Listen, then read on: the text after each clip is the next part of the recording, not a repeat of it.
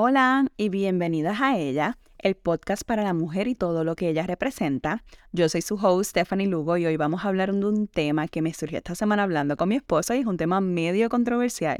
Es el tema del conformismo y mayormente de la frase bien famosa de por lo menos. Seguramente la has dicho en algún momento dado, quizá en situaciones como por lo menos tengo trabajo o por lo menos mi pareja es buen padre o madre pero quiero llamar tu atención a esas instancias donde dices esa frase y que pienses por un momento, ¿por qué siento la necesidad de decirla? ¿Es una costumbre o es una creencia?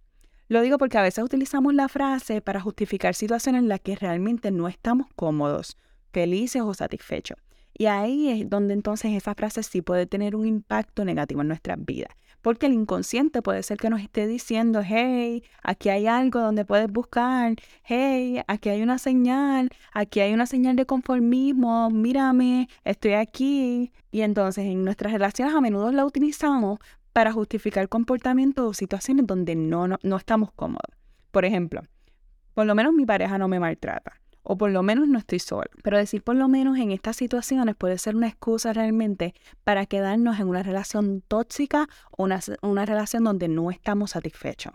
En el trabajo se escucha, muchas personas dicen en la frase de por lo menos, cuando dicen por lo menos tengo un trabajo o por lo menos tengo un salario, como forma de justificar que ese trabajo no nos gusta o que ese salario no es lo que queremos, pero lo que hacemos entonces con esa frase, ignorar nuestras verdaderas necesidades y deseos. Lo que queremos lo metemos debajo de la alfombra. En cuanto a la salud, a veces decimos, por lo menos no tengo una enfermedad grave cuando tenemos alguna dolencia, o por lo menos no tengo que tomar medicamentos cuando sabemos que estamos mal o que estamos cerca de ese momento de tomar medicamentos, pero todavía no estamos en ese nivel. O sea, estamos dejando entrever la inconformidad que tenemos donde estamos en ese momento en la salud pero utilizamos entonces esa frase de, pues, por lo menos puedo estar más chava, pero no lo estoy. Por último, en cuanto al dinero, también lo utilizamos, que es cuando decimos, pues, por lo menos puedo pagar la factura, o por lo menos tengo un techo sobre mi cabeza.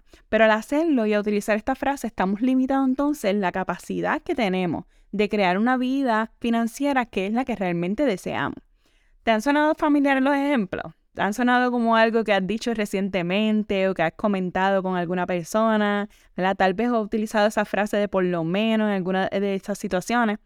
Lo importante es realmente darte cuenta de que decir por lo menos puede ser una forma de limitarte a ti misma y justificar situaciones donde ya no estás bien, donde ya no estás en completa conformidad. Entonces, en lugar de decir por lo menos, intenta preguntarte qué es lo que está pasando dentro de ti qué es lo que realmente quieres y necesitas en cada área de, tu vida.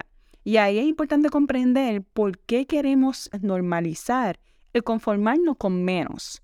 En muchos casos el miedo, en otros casos la inseguridad, en otro caso eh, pueden pasar que, que pensamos son las creencias limitantes o pueden ser otras cosas que realmente nos hagan sentir que no somos capaces entonces de alcanzar todo lo que queremos lograr. Tenemos algunas veces miedo de salir de nuestra zona de confort, de arriesgarnos algo nuevo, así que nos quedamos en situaciones donde realmente no estamos satisfechos. ¿Y cómo podemos superar este miedo y empezar a buscar eso que realmente queremos en la vida? Les voy a dar algunos consejos para que entonces moldeen las situaciones y se den cuenta de en qué momento están conformándose con menos de lo que realmente quieren y utilizando solamente la frase de por lo menos para cubrir esa inconformidad. Identificar lo que realmente tú quieres en tu vida es importante tomarte un tiempo para tú reflexionar y tú saber, mira, esto es lo que quiero, para qué es que me quiero dirigir, esto es lo que yo siempre he soñado, para sentarte y conocerte lo suficiente para saber dónde estás y hacia dónde realmente siempre te has querido dirigir,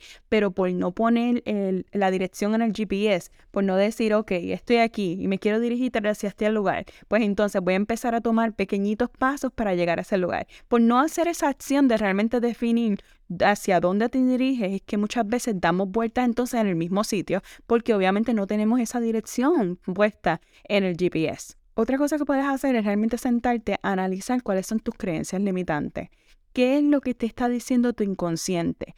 Qué cosas y qué historias tienes dentro de la cabeza que tal vez te han hecho quedarte en un momento de conformidad. Otra de las cosas es entonces cambiar esas creencias limitantes. Luego de identificarlas, es cambiar esas creencias limitantes y cambiar ese filtro inconsciente. Esto a veces es un proceso fuerte, es un proceso un poco complicado, ¿verdad? Pero es algo que sí se puede hacer de la mano de un mentor o que se puede hacer entonces en un grupo de apoyo, que se puede hacer entonces buscando libros de desarrollo personal y enfrentándote eh, entonces a un modelo nuevo de pensamiento. Yo soy una super fan del journaling. Eso quiere decir coger una libreta, la verdad, es agarrar una libreta y comenzar entonces a escribir. Pero no estoy hablando de escribir como querido diario, nada que ver, sino a dejar que mi mano comience a escribir sobre temas que son de autodescubrimiento, que es temas que, que, a veces no puedo hablar en voz alta, pero que sé que escribiéndolo los puedo sacar de mi sistema y luego las puedo leer y entenderme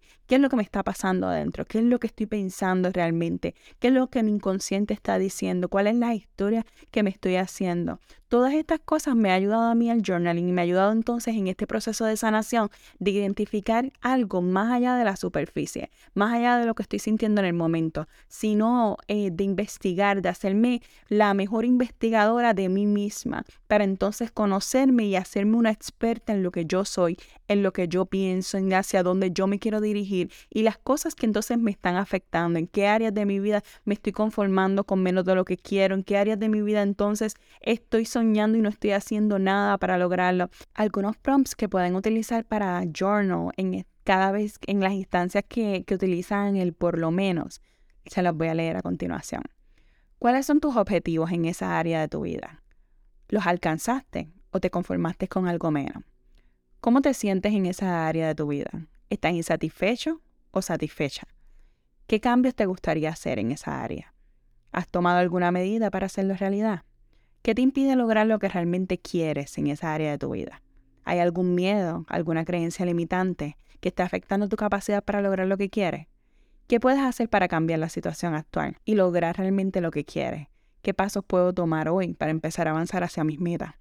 Revisa tus respuestas y reflexiona sobre cualquier patrón que veas, cualquier tendencia que estés despierto entonces ante verificar y ante saber realmente dónde estás. Estas preguntas las puedes utilizar realmente para identificar y redigir esas áreas de tu vida en que te puedes estar conformando.